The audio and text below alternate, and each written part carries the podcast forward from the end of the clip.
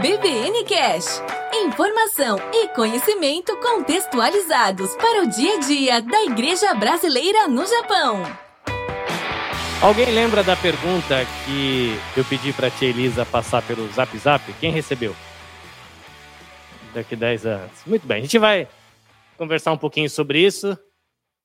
Queremos ser, na verdade, esse é um pedacinho da do textinho que a gente escreveu, tentando descrever qual é a missão da nossa igreja aqui, a Vida Nova.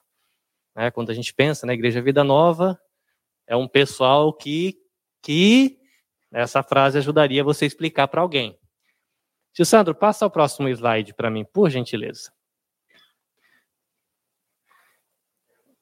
É, ele tem que entrar, entra com o mouse aqui na telinha e dá o botão direito, eu acho. Isso. Essa é a nossa frasezinha. A gente consegue ler junto? Tá frio no ar-condicionado? 3, 2, 1. Queremos ser discípulos de Jesus com famílias saudáveis que servem juntas a nossa cidade e o mundo. Então, se alguém perguntar assim, como que é a igreja de vocês lá? A gente gosta de pastel, a gente gosta de sorvete, a gente gosta de feijoada, churrasco, lasanha, e queremos ser discípulos de Jesus com famílias saudáveis que servem juntas a nossa cidade e o mundo. É, eu e o Dani, a Elisa, a gente tem conversado bastante, porque afinal foi praticamente um ano que a gente quase não se encontrou como igreja, tudo online, tudo no WhatsApp, tudo no Facebook. E é um momento de todo mundo subir, não sei, lembranças de infância, né? Tá próximo do Dia das Crianças, né? Todo mundo subir no carrinho de rolemã e pedir pro tio Dani, que é mais forte, empurrar. Eu vou no carrinho, né? Porque é magrelinho. E o tio Dani dá aquele empurrão, depois ele pula junto, né? Não sei se vocês já viram aquele carrinho de rolemã que vai galera, assim, que é compridinho, né? Que tem aquele pequenininho que você passa o dedo assim, arranca a unha, né? Quem já viveu isso? Algum homem aqui já viveu isso? As meninas não costumam viver isso, né? Pá, pá, e aí passa o dedo embaixo da rodinha e vai a unha embora. É uma delícia, é inesquecível a emoção. Você pode contar para os filhos, para os netos depois. Mas a gente está nesse embalinho, né? De, de subir todo mundo de novo ali no nosso ônibus de carrinho de rolemã e pegar o embalo, imaginando que em abril do ano que vem, que seria o início do ano japonês, as crianças vão entrar na escola, outros vão se formar, a gente já esteja com essa pandemia um pouco mais tranquila, e dá para. E a gente imagina que até lá nós possamos dizer que a nossa vida voltou ao normal. E a, gente imagina que até lá todo mundo já vai ter tomado a vacina, todo mundo já vai ficar à vontade para vir para cá, a gente vai, quem sabe, se tudo correr bem, poder tomar um café, fazer um bolinho de novo. Né? Isso vai ser bom, não é? Então, nesse período que a gente está esperando esse momento gostoso do bolinho do café chegar, a gente tem que embalar de novo. E seria bom a gente colocar o coração de todo mundo para bater no mesmo ritmo, né? Porque cada um viveu uma coisa diferente, é, um com filho, outro saúde, outro Brasil, outro Japão, trabalho e preocupação e ansiedade. Agora está vacinando, está começando a dar uma tranquilizada, a gente tem que dar uma arrumada na carroceria para a gente seguir.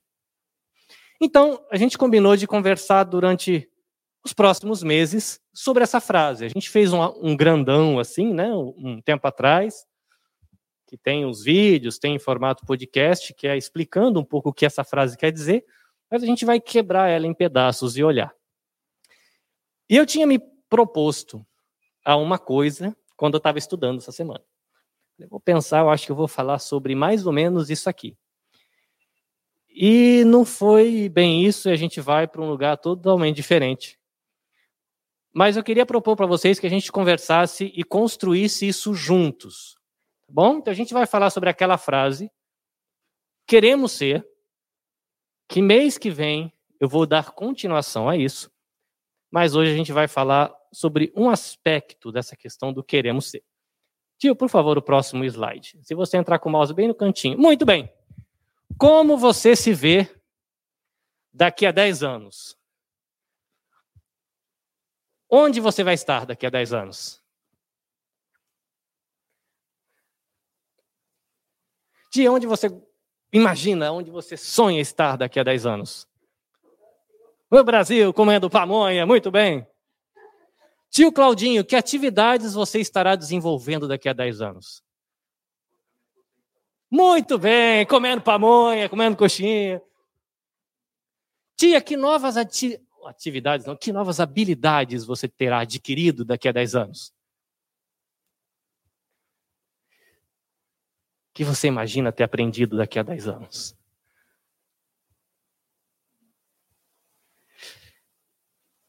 Uma receita nova? Um artesanato novo? Engenheira? Administradora? Médica? 10 anos, dá para se formar em odontologia, medicina, dá tempo, né? Advocacia. Pinguinho, moço do ar-condicionado. Que bens materiais você terá daqui a 10 anos? Seu patrimônio, como estará o seu patrimônio daqui a 10 anos? Uma casa no Brasil para comer pamonha, comer coxinha. Os jovens, onde você estará investindo seus recursos financeiros daqui a 10 anos? Pergunta 1, um, entendeu a frase? Recurso financeiro, dinheiro. Onde você estará investindo seus recursos financeiros? Estará guardando no banco? Estará comprando tudo em pamonha e coxinha? Estará viajando para Zorops? Para comer docinho lá no Museu do Louvre? Não? Como é que a gente imagina né? a gente daqui a 10 anos? 10 anos atrás, como é que você imaginava a sua vida hoje? Está mais fácil, né? Como é que você imaginava que você ia estar hoje?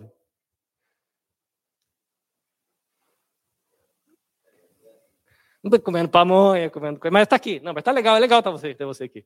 Tio Dani, como é que você imaginava a sua vida 10 anos atrás? Teria três barracas de camping, quatro cachorros.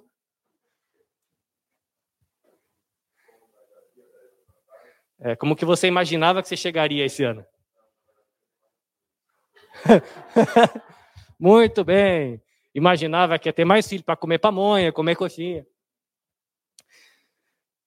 Essa pergunta é interessante, né? Porque quando a gente fala de futuro, a gente está imaginando aonde a gente quer chegar. Correto? Tio, dá mais um passinho para mim, por gentileza. Só que entre o que a gente está agora até o aonde a gente quer chegar, a gente precisa caminhar, não precisa? entre a pessoa que eu sou hoje e a pessoa que eu quero ser daqui a 10 anos, tem um caminho para mim andar. Então existe um o que eu imagino que eu quero ser. Esse o que, ele tem um porquê. Não, tudo bem, eu quero ter muito dinheiro. Tá. Vamos fazer uma pergunta legal? Por que, que você quer ter muito dinheiro? Não, não quero ter dinheiro nenhum. Eu quero me enfiar numa fazenda e viver de plantar mandioca e colher alface. Mas, por quê?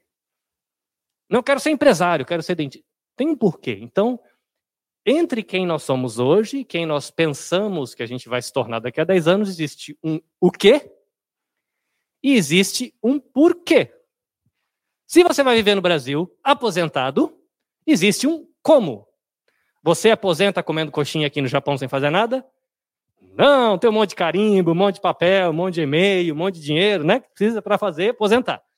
Então tem um quê? Tem um porquê? Tem um como. Se o tio Claudinho imagina que daqui 10 anos ele estará aposentado, sei que você é meu amigo, a gente vai usar como exemplo, né?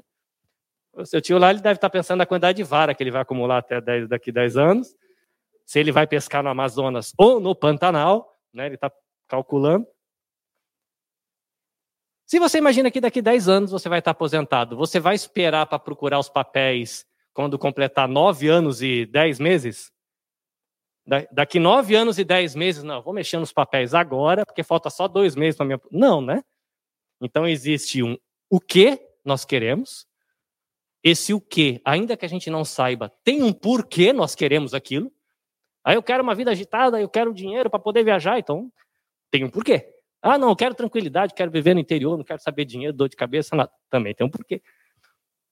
Tem um como, como é que a gente vai alcançar isso que a gente quer. E tem um quando, né? Que vai ter que começar alguma hora. Dependendo do que você quer, pode dar tempo de começar daqui cinco anos, tem coisa que você tem que começar semana que vem, tem coisa que tem que começar hoje.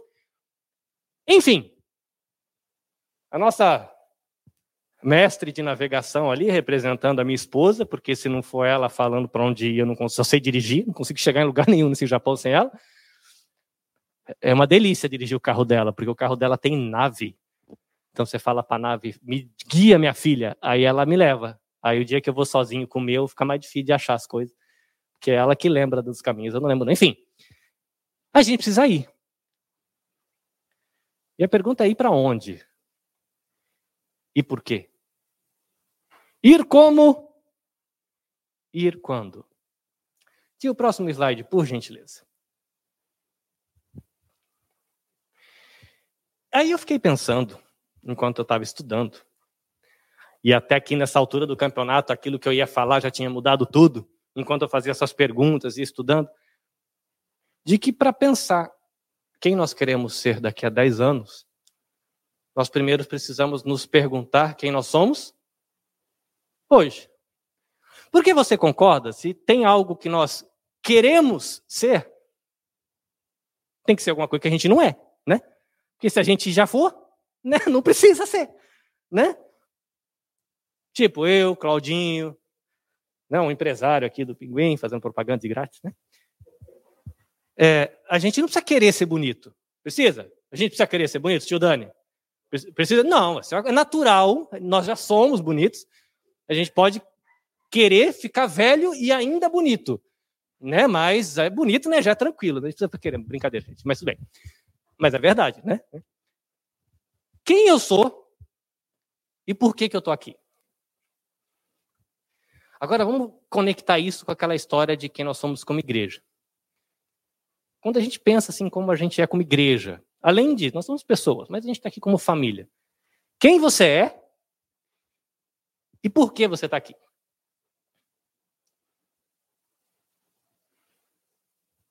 Vamos pedir ajuda para os universitários. Tia Elisa, por que, que você está aqui? Porque se quem foi embora dá mais trabalho para o tio Dani. por que você está aqui, tia Elisa? É, mas vamos pensar grande, assim, não só hoje. Por que nós, brasileiros, estamos aqui numa igreja? Por que a gente está aqui? É interessante, a gente não pensa às vezes, né? Talvez a gente pode pensar assim, não, eu estou aqui, a Elisa falou no domingo passado, da importância que aquela amiga dela teve, como ela tem contato com essa amiga ainda. É... Claudinha, como é que você chegou na igreja? Eu estava ouvindo um podcast que a sua pessoa é citada, da importância do seu papel de incentivo para levar a família para a igreja. Muito bem. Como é que você chegou na igreja?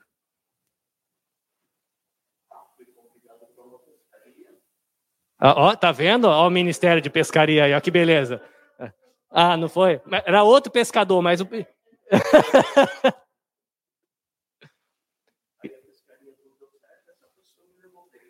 Olha só! Esse negócio de levar para a igreja eu consigo. De pescaria que não dá certo, eu também sou bom. Eu acho que eu posso entrar no ministério do tio Luiz. Pescador ruim que leva a gente para a igreja. Não, ele pesca bem, né? mas é que eu não, não, não dá. Né? Então, se for para né, convidar as pessoas para pescar e dar errado, eu já consigo. E você, como é que você chegou na igreja? Olha que interessante. amiga. E você, como é que você chegou na igreja? Seus pais te trouxeram. Muito bem. Normalmente, quando a gente vai contar a história, a gente pensa justamente nesse ponto, né? No ponto do convite, no ponto da noite do pastel, no, na noite que teve o show. Os adolescentes falam muito do, das conferências, das campanhas, dos acampamentos. Mas, na verdade, é como se a gente estivesse pegando aqui, chama Mushimegane, né? Aquela lente, e você está olhando a formiga. Você está olhando só o pontinho e não está olhando a cena toda. E o meu convite hoje, para que nós aqui, enquanto a gente está subindo no nosso carrinho para pegar embalo para aquilo de novo que vem por aí, é a gente pensar no porquê a gente está aqui, mas não olhando só o que a formiguinha está fazendo. É dar um passo atrás e tentar olhar a coisa de uma maneira maior. E essa maneira maior, uma das maneiras maiores de olhar esse por que será que a gente está aqui? Brasileiros com cara de japonês, não é meu caso, mas enfim, no Brasil, ou no Japão, querendo ser discípulo de Jesus, com famílias saudáveis, que juntas servem a nossa cidade e o mundo. E a gente pode parar para pensar, vamos ver se eu, eu, consigo fazer aqui tecnologia. Ah, garoto! Se tivesse um gato, né? Enfim, missio Dei. Quem já ouviu essa expressão da vida, levanta a mão. Missio Dei. Você veio para a igreja, vai ouvir latim hoje, olha que chique. Missio Dei, alguém já ouviu? É uma expressão que, apesar de ser diferentinha, quer dizer a missão de Deus. A missio Dei. Dei de Deus e missio de missão. A missão de Deus. E a gente vai olhar dois textos para a gente tentar pensar por que, que a gente está aqui e quem nós somos. Para, a partir disso, a gente voltar a fazer aquela pergunta: o que, que a gente quer ser daqui a 10 anos? E por que a gente quer ser aquilo daqui a 10 anos? Como será que a gente pode chegar até lá? A gente vai refazer essa pergunta, mas com outro olhar depois. Tá bom? Então eu vou pedir a gentileza de você encontrar aí 2 Coríntios. Vou fazer o seguinte: People da minha direita. 2 Coríntios 5, 18 a 20. People da minha esquerda. 1 Pedro 18 a 20. Para ninguém ficar nervoso, é 18 a 20 para todo mundo, tá vendo? Pessoal da direita, 2 Coríntios 5, 18 a 20. Pessoal da minha esquerda, 1 Pedro Ó, oh, 1 Pedro não escreve nada, né? Que ruim, mas 1 Pedro capítulo 1. Perdão, minha gente. 1 Pedro capítulo 1, versículo 18 a 20. Isso é falha dos universitários. Tio, pode passar o próximo slide, por gentileza? Alguém lembra disso aqui, ó?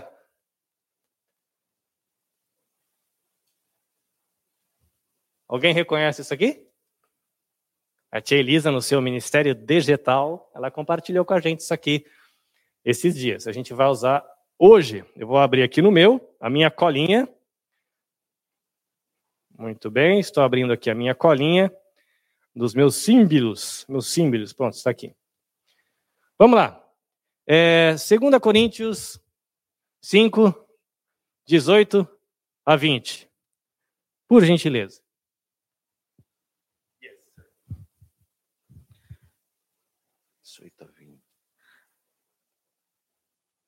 Tudo isso provém de Deus, que nos conciliou consigo mesmo por meio de Jesus, por meio de Cristo e nos deu o ministério da reconciliação. Ou seja, que Deus em Cristo estava reconciliando consigo o mundo, não levando em conta os pecados dos homens e nos confiou a mensagem da reconciliação. Portanto, somos embaixadores de Cristo, como se Deus estivesse fazendo o seu apelo por nosso intermédio. Por amor a Cristo, suplicamos, reconcilie, reconciliem-se com Deus. Muito obrigado. Ok. Se encontrou 1 Pedro, é esse aí. Muito bem. Tranquilo? 18 ao 20, são que três versículos. Pois vocês sabem que não foi por meio de coisas perecíveis como prata ou ouro que vocês foram redimidos da sua maneira vazia de viver, transmitida por seus antepassados, mas pelo precioso sangue de Cristo, como de um cordeiro sem mancha e sem defeito, conhecido antes da criação do mundo, revelado nestes últimos tempos em favor de vocês. Obrigado. Amém? Vamos começar a aventura?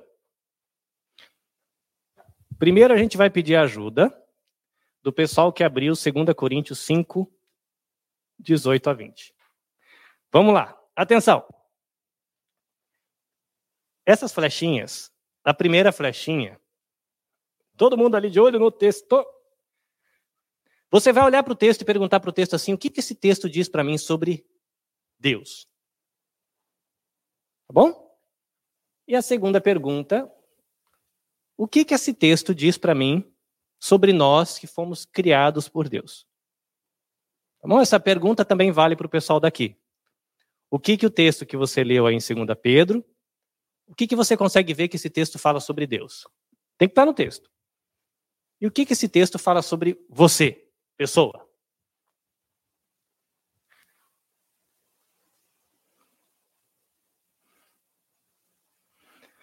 Não precisamos encontrar todas as respostas, mas algumas respostas são interessantes. Acho que eu vou pedir ajuda no meu negocinho aqui. Vem aqui, vem aqui, vem aqui, vem aqui. Pronto. Agora fica mais fácil. Muito bem. People da direita. Num primeiro olhar no texto, o que, que esse texto fala com você sobre Deus? O que, que ele diz sobre Deus para você? que tudo vem de Deus. Muito bem. Muito bem. O que mais?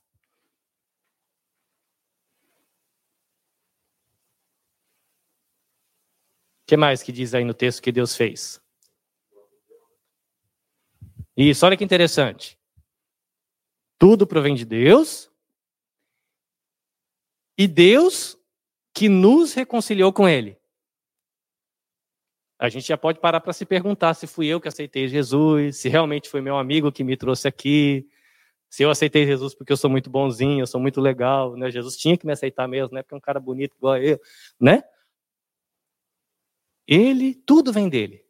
O mundo, a natureza, nossa inteligência, a possibilidade da gente ouvir o evangelho, e foi ele que nos reconciliou com ele. Muito bem. O que mais que vocês encontram aí sobre Deus? Só mais uma.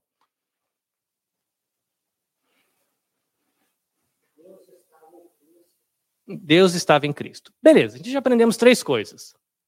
Tudo vem de Deus. Foi Deus que nos trouxe para perto dele. E Deus estava em Cristo. Três coisas legais para aprender sobre Deus aí, sim ou não? People da esquerda. O que, que vocês aprendem e o que, que vocês veem sobre Deus quando vocês veem o textinho de Hebreus? Quem arrisca o primeiro? Oh, Hebreus não, perdão, Pedro. Quem arrisca o primeiro?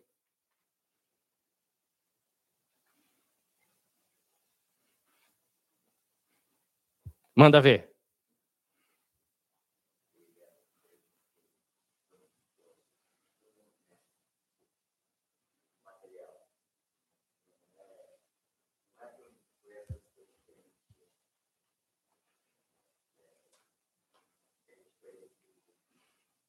Muito bem.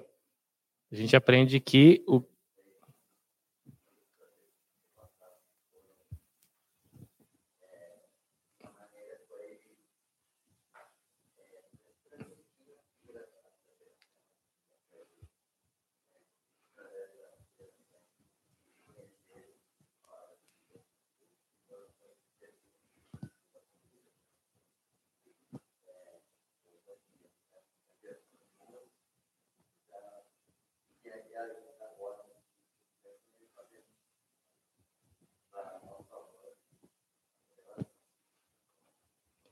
Muito bem, já, eu já retomo isso aí já já.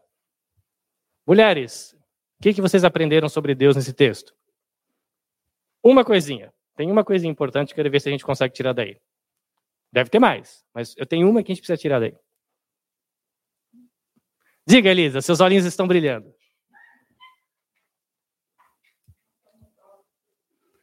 Nós somos salvos por Cristo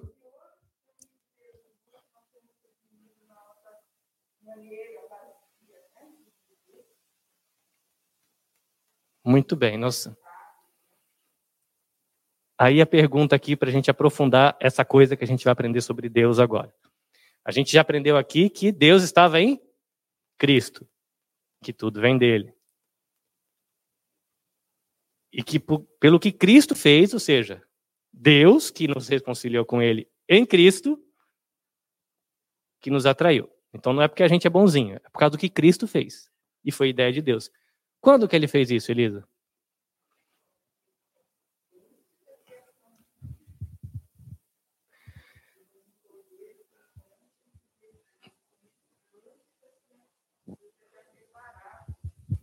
Olha. Muito bem. É, os políticos estão fazendo campanha, estão disputando com a gente aqui, né? Daqui a pouco ele passa aqui, vai em paz, meu querido, governe bem esse país, estraga não. Vamos lá. Olha que interessante. Alguma vez você já se perguntou, ou você já ficou incomodado, porque Deus fez o mundo, certo? Tudo provém de Deus, foi o que a gente aprendeu aqui, correto? Então ele fez a natureza? Sim ou não? Pelo que a gente conhece da Bíblia, ele fez os anjos? E ele fez os anjos que a Bíblia diz que depois ficaram rebeldinhos e não quiseram mais o reinado de Deus, correto? Eles fizeram Adão e Eva? Ou oh, eles não, né? É, sim, se você pensar a trindade, né? Mas Deus fez Adão e Eva? Sim. Foi Deus que fez as frutas que estavam no jardim? Se Deus sabe todas as coisas e sabia que ia dar ruim, por que que fez?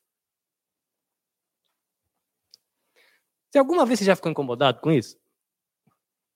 Já fez essa pergunta? Até eu sei, se eu deixar aquele negócio lá, meu filho vai mexer e vai dar ruim. Então não deixo, é simples.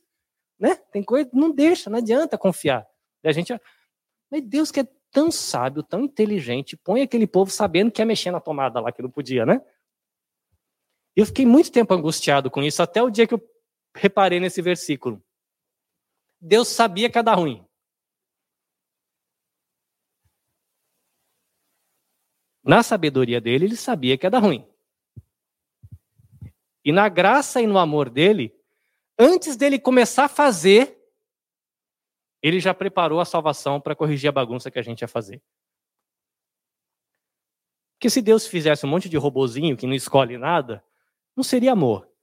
Ele ama e ele espera relacionamento, amor de volta, né? Olha que interessante, ele prepara. Então, isso é interessante a gente pensar quando a gente fala de missio dei. A missão de Deus. Por que, que a gente está aqui? Eu estou aqui porque um amigo falou do evangelho para mim? Sim. Eu estou aqui porque não sei quantos anos atrás o Brasil aceitou os japoneses e os japoneses puderam voltar para cá décadas depois e veio gente que plantou a igreja e veio crente que pediu asilo, né, de, de, de ser recebido, né, asilo político na Igreja Osana, e a Igreja Osana ligou para o Brasil, pediu socorro lá da dona N, e depois veio a Elise. Nós estamos aqui por isso? Sim. Mas quando a gente afasta a lente para ver o que está em volta, você está aqui porque Deus está em missão no mundo. Não é por causa da Elisa, não é por causa da dona N, não é por causa da igreja japonesa, não é por causa do acordo político Brasil-Japão durante a guerra, não é nada.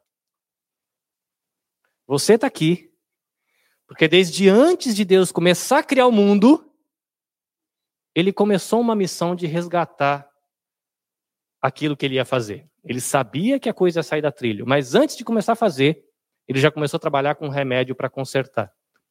E eu e você somos parte da missão de Deus. Muito bem. Voltemos ao texto. Diz aqui a galera da direita duas coisas que você consegue aprender sobre você mesmo, como ser humano, a partir do texto ali de 2 Coríntios. E o pessoal aqui da esquerda, duas coisinhas que você consegue aprender a partir do texto de 1 Pedro 1,18. Tenta encontrar duas coisinhas. Provavelmente a gente conseguiria fazer uma lista grandona. Duas coisinhas. Nós já aprendemos que tudo vem de Deus, que Deus que nos trouxe para Ele, que Deus estava em Cristo, nós somos salvos por Cristo, e tudo isso foi pensado e começou a ser feito antes de Deus criar o um mundo. Diga aí uma coisa que a gente aprende sobre nós mesmos olhando o texto. Muito bem, olha que interessante. Nós somos embaixadores de Cristo. A gente, tá, mora, a gente mora em outro país, esse negócio de embaixador é meio comum para gente, né? Cônsul, embaixador. Para que serve o embaixador? Isso, é um representante. É um representante. Muito bem. O que mais? Aquela pessoa que foi alcançada pela missão de Deus de restaurar a criação é um embaixador do próprio Deus. Então ele representa esse Deus. O embaixador faz o que ele quer da vida? Como é que ele age em relação aos outros países? De acordo com que interesses? De acordo com quais decisões? Do seu presidente, né? Se for um país que tem rei, do seu rei, do seu ministro. Tudo bem. O que mais que a gente aprende sobre a gente? Diz aí, Claudinha, seus olhinhos estão brilhando.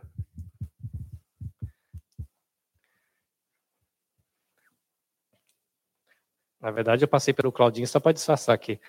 Ali, ela está querendo falar ali. Ela está disfarçando, ela está olhando para o telefone, fala, não está olhando, ele não está olhando para mim, ele não está olhando para mim. O que, que você aprende sobre você mesmo, olhando o texto? Sobre nós, como seres humanos? Oh, que legal! Que Deus espera que aquilo que Ele fez por nós em missão, que a gente de alguma maneira faça isso. Vamos colocar a frase de um jeito diferente para ficar bem legal? Deus espera que a gente participe daquilo que ele já está fazendo. A igreja Vida Nova vai inventar a roda, vai inventar um negócio novo, a gente vai inventar um bolo de fubá azul, porque é isso que vai levar as pessoas para o céu. Certo? Não. Seja lá o que a gente for viver, seja lá o que a gente quer ser daqui a 10 anos, é porque Deus já está fazendo desde antes de começar o mundo. E isso que ele está fazendo chegou na gente, e agora ele está chamando a gente para participar disso que ele está fazendo. E o que, que ele está fazendo? Esparramando a glória dele no mundo e restaurando, reformando a bagunça que o pecado fez. Ele está chamando a gente para participar como? Emba embaixadores, representantes desse reino. Lembra a frase que eu falei lá no começo das músicas, antes de cantar as músicas que eu ouvi? Nós que já fomos alcançados pela missão de Deus, deveríamos, ou o que Deus espera da gente, que nós temos embaixadores. E se alguém do mundo, ou seja, alguém que não é da igreja, ainda não foi alcançado por essa missão, parar para pensar assim, mas como é esse negócio de viver no reino? Como é que é isso aí? Como que é alguém que foi alcançado pela missão de Deus? Você pode chamar essa pessoa para ir tomar um café na sua casa. Falar, você quer saber como é andar com Deus? Ver o que Deus faz numa família? Vem aqui em casa. Você quer ver o que Deus faz entre famílias? Gente diferente, de lugares diferentes, de religiões diferentes antes de se converter, de tradição de família diferente? Vai lá na igreja. Quando a gente se reunir, você vai ver o que, que Deus faz quando Ele está fazendo missão entre as pessoas. Falar, ah, Carlinhos, mas eu acho que não é bem assim. Eu acho que minha casa não está assim, eu acho que minha igreja não está assim. A começar em mim. Não é no Claudinho, não é na Elisa, não é na vovó, não é. Deus, é começando em mim, quebra o meu coração. Para que a gente seja um. Assim como o Senhor está em nós, que a gente seja um. E é legal porque tem um texto na Bíblia que Deus diz que, por causa da unidade da igreja, as pessoas vão saber que ele é Deus e o que ele está fazendo. Quando a gente ficar brigando, né, os crentes estão tudo brigando, não é legal, dá ruim, né? Muito bem. Pessoal aqui da esquerda, uma coisinha que você aprende aí sobre você mesmo quando você olha o texto de 1 Pedro.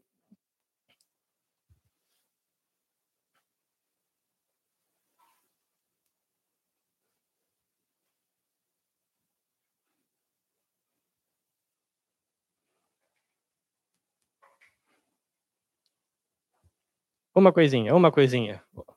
Olá, mulheres, nós acreditamos no potencial de vocês. Vai lá, Lari. Força. Força e coragem. O que, que esse texto diz sobre você?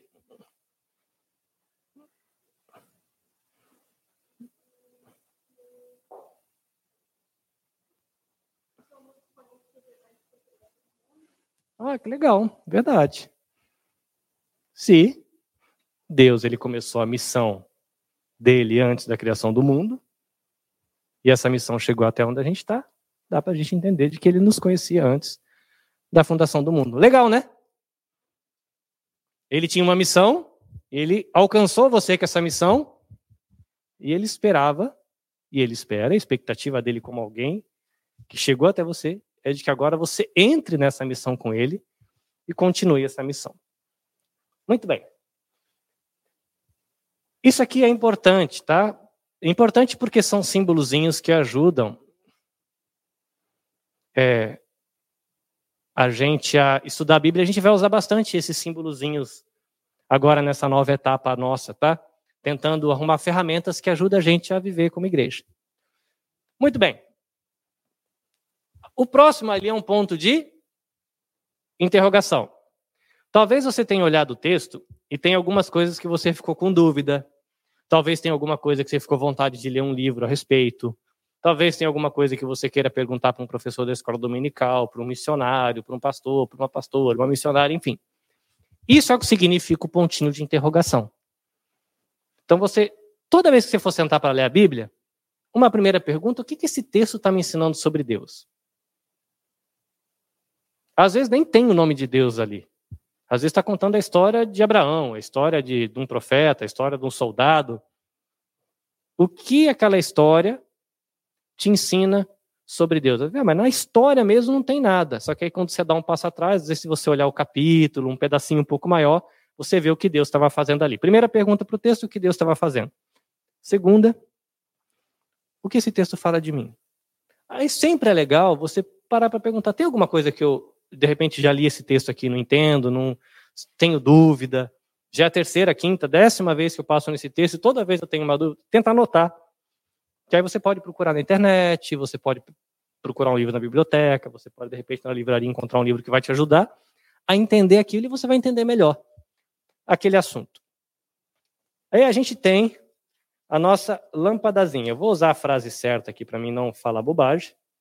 Vou pegar aqui a lâmpadazinha que diz o que eu descobri no texto. Então vamos tentar fazer um apanhadão? O que, a gente aprendeu sobre Deus, olhando os dois textos? Primeira coisa que a gente aprendeu que tudo vem de Deus. O que mais? Tudo vem de Deus. Isso é o que nós somos. Segura aí. Tudo vem de Deus.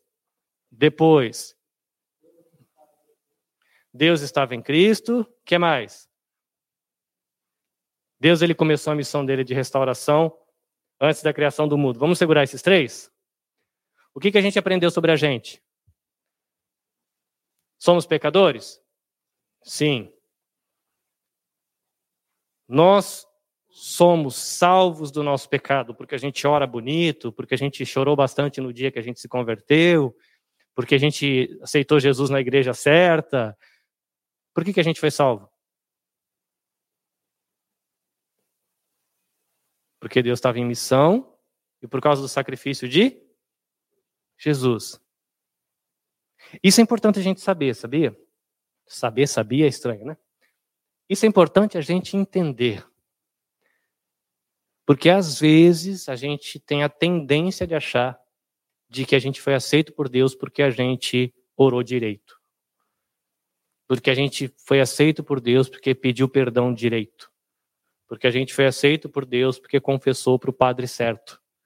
Porque pediu oração para o missionário correto. Essas coisas podem até ter feito parte da história, mas você foi aceito por Deus por causa do que Cristo fez. E só um, um porquê isso é importante. Se você achar essa história muito sem graça, dificilmente você vai ter motivação, e eu vou ter motivação, para contar essa história para alguém. Rapaz, andar com Deus é, é legal, gente vai lá, faz uns pão de queijo tal. Mas como é esse negócio de virar crente? Ah, Jesus lá morreu lá e que dá um pouco de vergonha de falar às vezes, né? Jesus morreu lá, ressuscitou. É, isso aí. Mas, lá na igreja é legal, a Elisa sabe um monte de livro, ela gosta de conversar com a gente. Se der certo, você chegar no dia que ela está fazendo bolo, café. Mas esse negócio de Jesus, é, Jesus morreu lá e depois ressuscitou. E, e a gente está lá na igreja, assim, tem coisa das crianças, tem a música. Mas vocês acreditam no Jesus? É, ele e. E assim que acabar a pandemia, vai ter campanha do Cálice. O que, acontece? A gente está olhando o resultado, mas não está olhando o que aconteceu. a gente deixa o que Jesus e o que Deus fez. Quem que estava em missão? Era a Vida Nova fazendo pastel, fazendo King Kids? Nada. Quem estava em missão era Deus. Quem fez preço do negócio não foi comprado com prata, com ouro, com dinheiro, com oração forte, com reza, com jejum, com acampamento, nada. Nós somos comprados por Cristo, porque Deus estava em missão. E é importante a gente pensar nisso agora no começo, porque é aqui que eu falo que foi o meu ponto de mudar a chavinha. Que depois a gente vai conversar no outro encontro um pouquinho sobre que manual que a gente vai usar para fazer esse caminho entre o que nós somos hoje e o que a gente quer ser. O que, que a gente vai escolher para decidir o que a gente quer ser? Né? Se você perguntar a uma pessoa que que é de outra religião, o que ela quer ser tem a ver com as coisas que ela acredita, com a literatura que ela escolhe ler, com as coisas que ela ouve. Isso a gente vai conversar depois. Mas aí eu estava estudando e eu percebi de que antes da gente se perguntar como é que a gente vai andar pelo caminho, eu preciso saber por que, que eu estou aqui hoje e por que, que é. O que, que vai me fazer sair daqui para começar a andar? Não é? Nós queremos ser discípulos de Jesus, com famílias saudáveis, que servem juntas a nossa cidade e o mundo. Olha quanta coisa. Andar com Jesus, andar com uma família que está bem, físico, corpo, a mente, as relações. Depois, cada família conseguir viver com as outras. Às vezes a gente não aguenta viver nem com a nossa, ainda mais com a do outro, né? É isso que a gente está falando, que nós queremos Ser discípulos de Jesus que tem famílias saudáveis. Gente que não vai ter um piripaque de diabetes daqui a pouco, igual eu que tenho que andar para não subir mais o colesterol. Né? Tem... A gente não quer ter gente com piripaque, a gente quer gente saudável, com a mente saudável, com o coração saudável, com a vida espiritual saudável. E gente que queira viver junto, que se alegre de estar junto. Não é porque tem gente que se odeia quando fica junto, eu te tolero. Né? Tem aquele texto da Bíblia que fala: suportai-vos uns aos outros que tem a brincadeira piada de crente, né? Porque esse suportai-vos é de dar suporte, de apoiar. Aí ele falou assim: é bem que já disse a Bíblia, suportai-vos. Ai, não te aguento. Né? Não é disso, mas a gente tem que querer andar junto. E mais do que isso, a gente vai viver esse reino de Deus aqui dentro, vai experimentar a graça, e diz que a gente vai lá para fora, porque a gente vai servir a cidade. Que gente que não Faz parte disso que a gente está vivendo. E a gente vai olhar para nossa cidade olhar para mais longe, vai olhar para o mundo. Parece que é um caminho curtinho assim, que você dá três passos e acabou? Não, é uma caminhada entre o que nós somos e o que nós queremos ser. Agora, o que, que vai motivar a gente a dar o primeiro passo?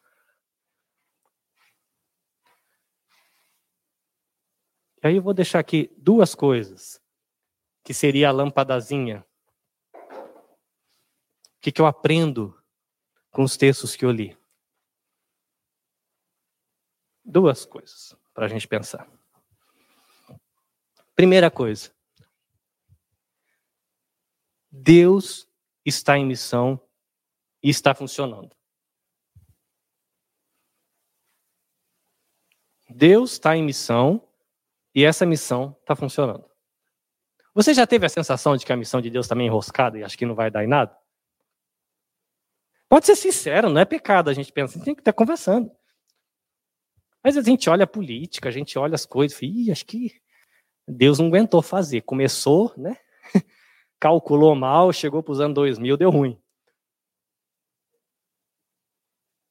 Mas a gente olha para as escrituras, depois a gente olha o que Deus está fazendo. A missão de Deus, Deus está em missão e está funcionando. Missão de Deus. Essa missão é legal e ele chama a gente para participar dela. Então, coisa um: quem está em missão? Deus está em missão e tá, deu ruim? A missão de Deus está tá funcionando. O que ele começou, ele continua fazendo e ele vai terminar. Essa missão é chata pra caramba? A missão é chata? A missão de Deus é chata, sim ou não? A missão de Deus é legal. Seu casamento piorou ou melhorou quando você conheceu Jesus? A sua relação com você mesmo piorou ou melhorou quando você conheceu Jesus? Seu dinheiro piorou, melhorou, depende, né? Às vezes Deus vai quebrar suas pernas para você perceber que você tinha o dinheiro como ídolo, ele vai tirar tudo. Aí você piorou do dinheiro quando estava com Jesus, para depois ele melhorar você lá na frente. Né? Às vezes a gente pega, ah, dinheiro, Jesus, Jesus, dinheiro. Nada, às vezes a gente ama mais dinheiro do que Deus e Deus quebra as pernas, a gente perde tudo, fica sem dinheiro, mas fica com Jesus. Né? Que legal. Tem muitas igrejas que você não pode falar disso, não, mas é verdade. Mas depois ele, ele cuida da gente, ele não desampara a gente, não. Então, a missão de Deus é legal, melhor, a missão de Deus está funcionando e ele chama a gente para participar porque isso é legal. Isso é que deve motivar eu e você a começar essa caminhada. Ai, Carlinhos. Mas a gente quer ser daqui a 10 anos, a gente quer olhar e falar assim, eu posso dizer daqui a 10 anos, caminhando, olha, eu sou um discípulo de Jesus.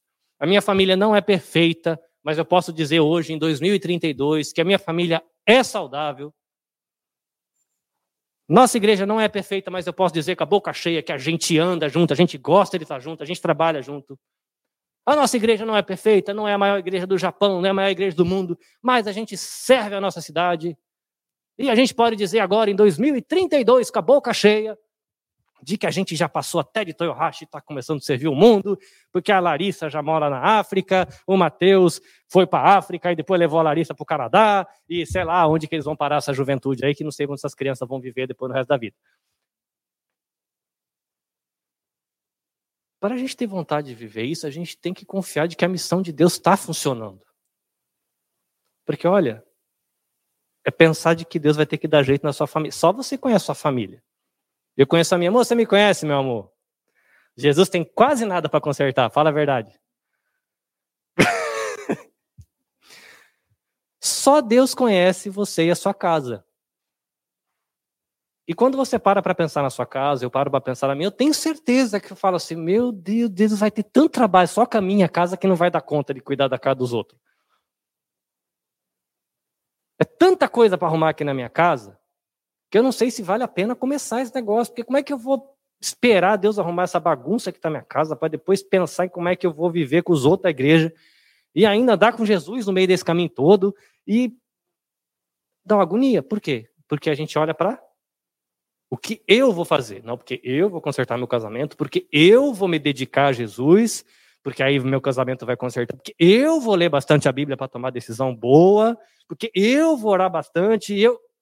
Afinal de contas, quem está em missão é você ou é Deus? Quem está consertando seu casamento é sua fé, é sua crença, a sua religião, a sua leitura da Bíblia, ou é Deus que está consertando seu casamento?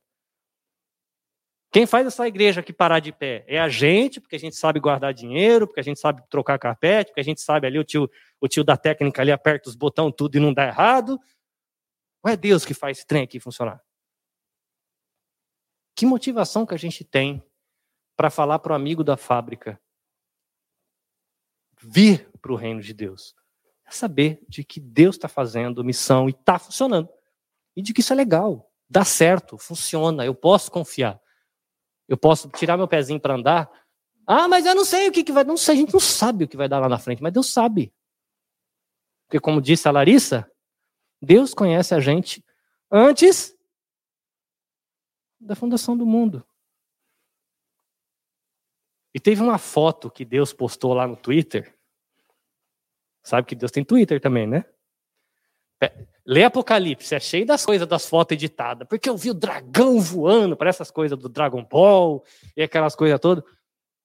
E João disse que no Twitter de Deus ele leu de que lá no céu tinha gente, e era um montão de gente, de todas as línguas, de todas as raças, de todos os povos. Tinha um montão de gente lá que estava de boa. Espero eu que nós esteja lá na foto. Vai ser legal, né? Que o João vai olhar para você, rapaz, mas não é você da foto que nós tiramos lá e Deus pôs no Twitter? É nós, nós estava lá na Vida Nova, lá no Japão, mas nós é os caras da foto aí que tá na quarta fila antes do palco aí, antes de Jesus cantar que vai fazer live. Funciona. Funciona. Ai, Carlinhos, mas eu não sei se eu tenho fé para acreditar nisso tudo, não. Acreditar que Deus vai consertar minha casa, que Deus vai consertar nossa igreja, de que Deus vai consertar essa cidade. Por isso que a Bíblia diz, né, que se a gente pedir, Deus ele nos dá fé. Que a nossa fé é pequenininha. Muito bem. Então a gente descobriu de que Deus está em missão, essa missão está funcionando, essa missão de Deus é legal e Ele quer que a gente participe disso como igreja, como família, como casais, como filho, como pai. Essa flechinha, o que, que ela parece? Quando você olha uma flechinha dizendo assim, está dizendo, pare aí, senta e durma. O que está dizendo essa flechinha? Que na verdade é palavra. Muito bem. Você chegou no texto, você olhou para o texto e pensou: o que, que ele fala de Deus? Você olhou para o texto, o que, que ele fala de mim, que nós que moramos nessa terra? O que, que eu não estou entendendo desse texto? Aí você faz umas perguntas, lê um livro, começa, manda um zap. O que, que eu aprendi com esse texto? E agora, como é que esse texto me desafia a caminhar a partir de agora?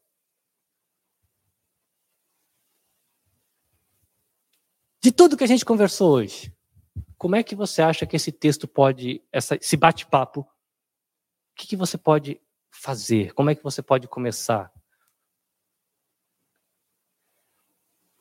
Para você. Na sua vida pessoal. Para você. As duas mulheres.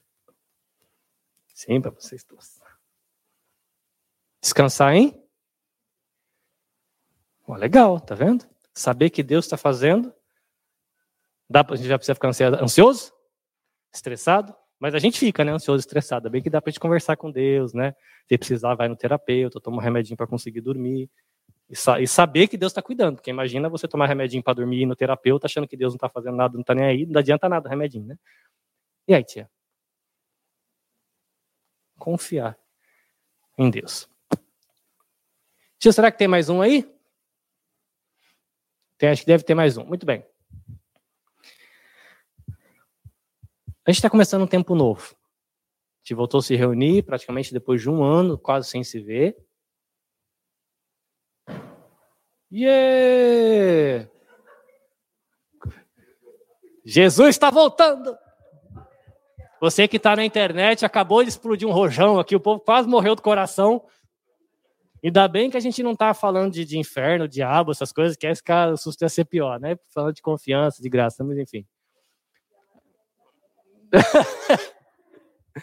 a gente está começando a nossa caminhada de novo como igreja.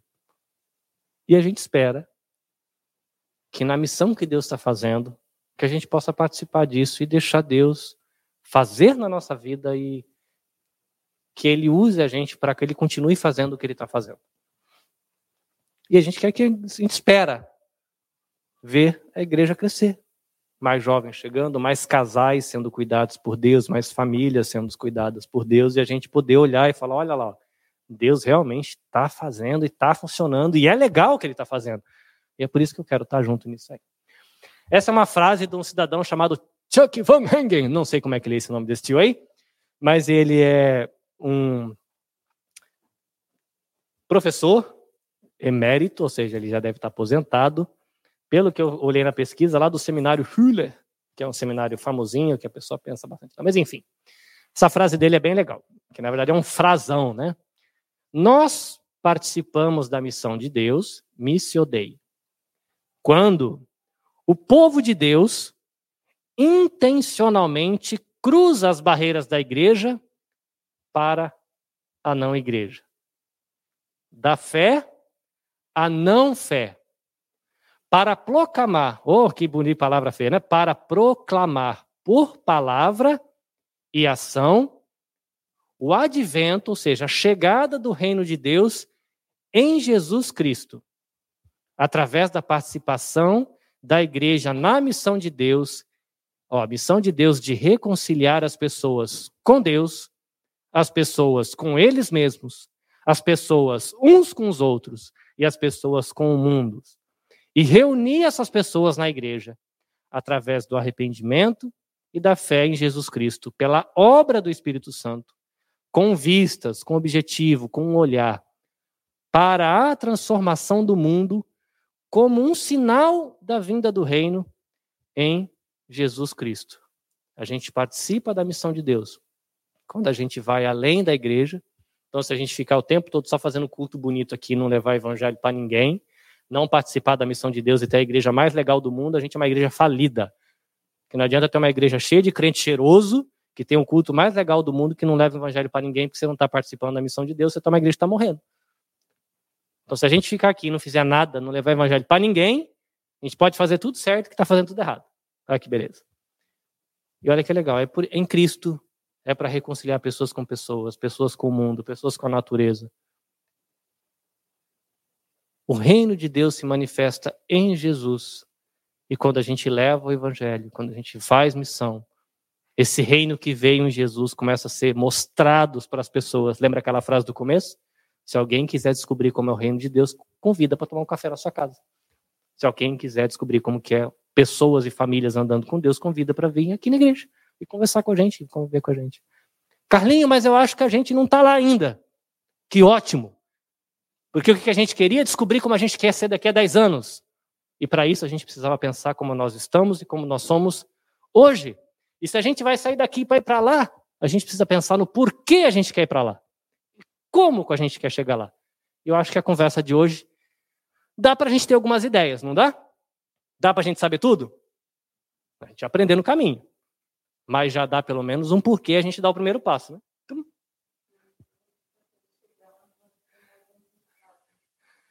Boa!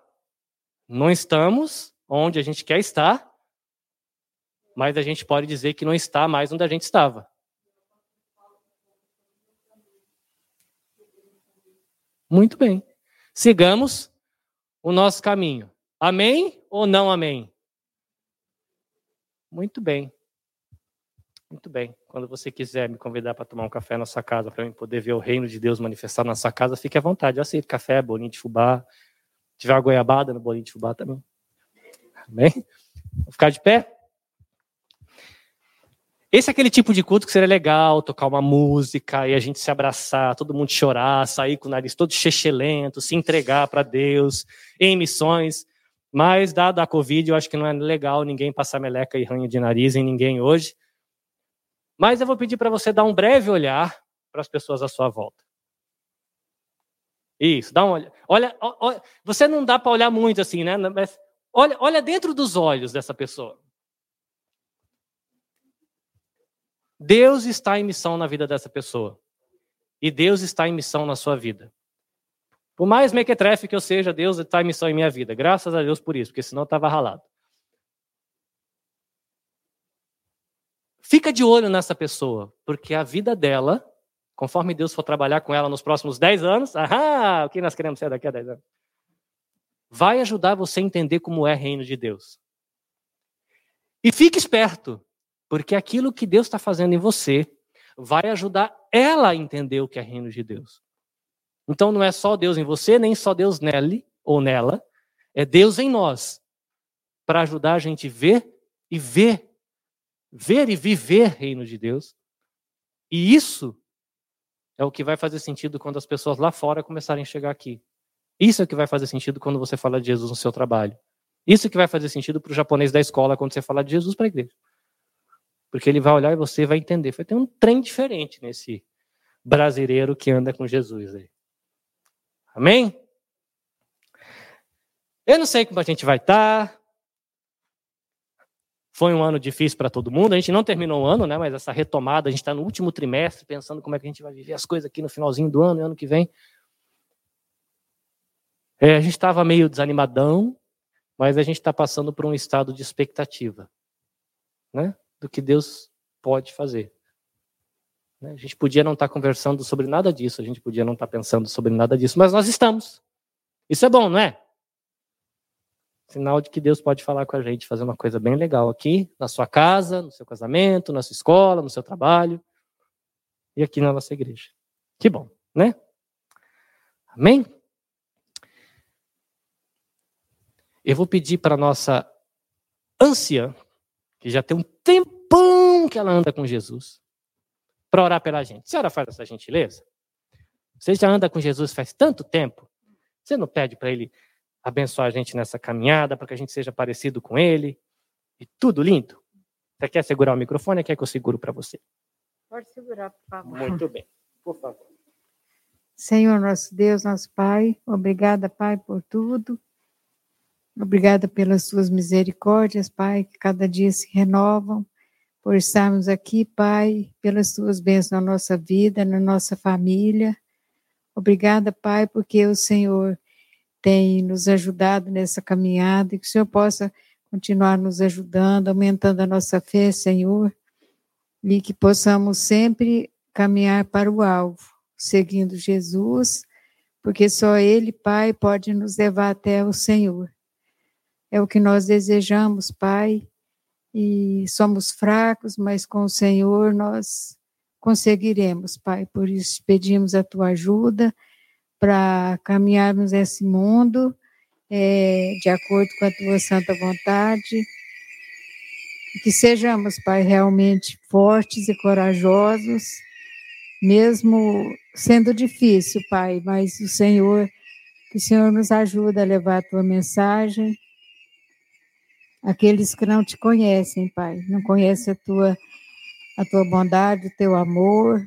Não conhece que o Senhor enviou o seu filho para morrer por eles, mas que nós possamos, Pai, com ousadia e coragem, é, levarmos, Pai, a mensagem dessa maravilhosa salvação, que só Jesus, Pai, que só Jesus pode nos dar. Nos ajuda, Pai, abençoa nossos familiares, abençoa as nossas vidas e que os pais possam criar seus filhos, Pai, é, procurar mostrar para eles, Pai, o teu amor e que possa que possam, Pai, ser ser tudo, Pai, para agradecer o teu reino, dar sabedoria, Pai, a cada um de nós e nos ajuda com que nós com palavras, testemunhos, Pai, e ações mostrar, Pai, ao mundo que que nós somos diferentes, Pai, que nós somos do Senhor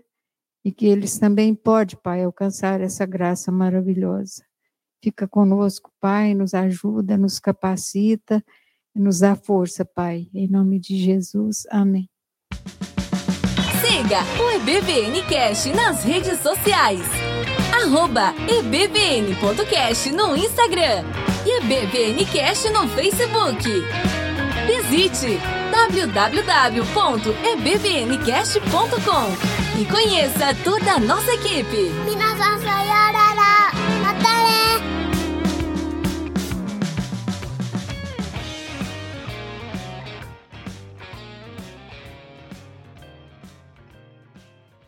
Este episódio foi editado pelo Nabecast. Saiba mais em www.nabecast.jp. Nabecast, conectando pessoas, desenvolvendo amizades, construindo parcerias e compartilhando vida através de podcasts.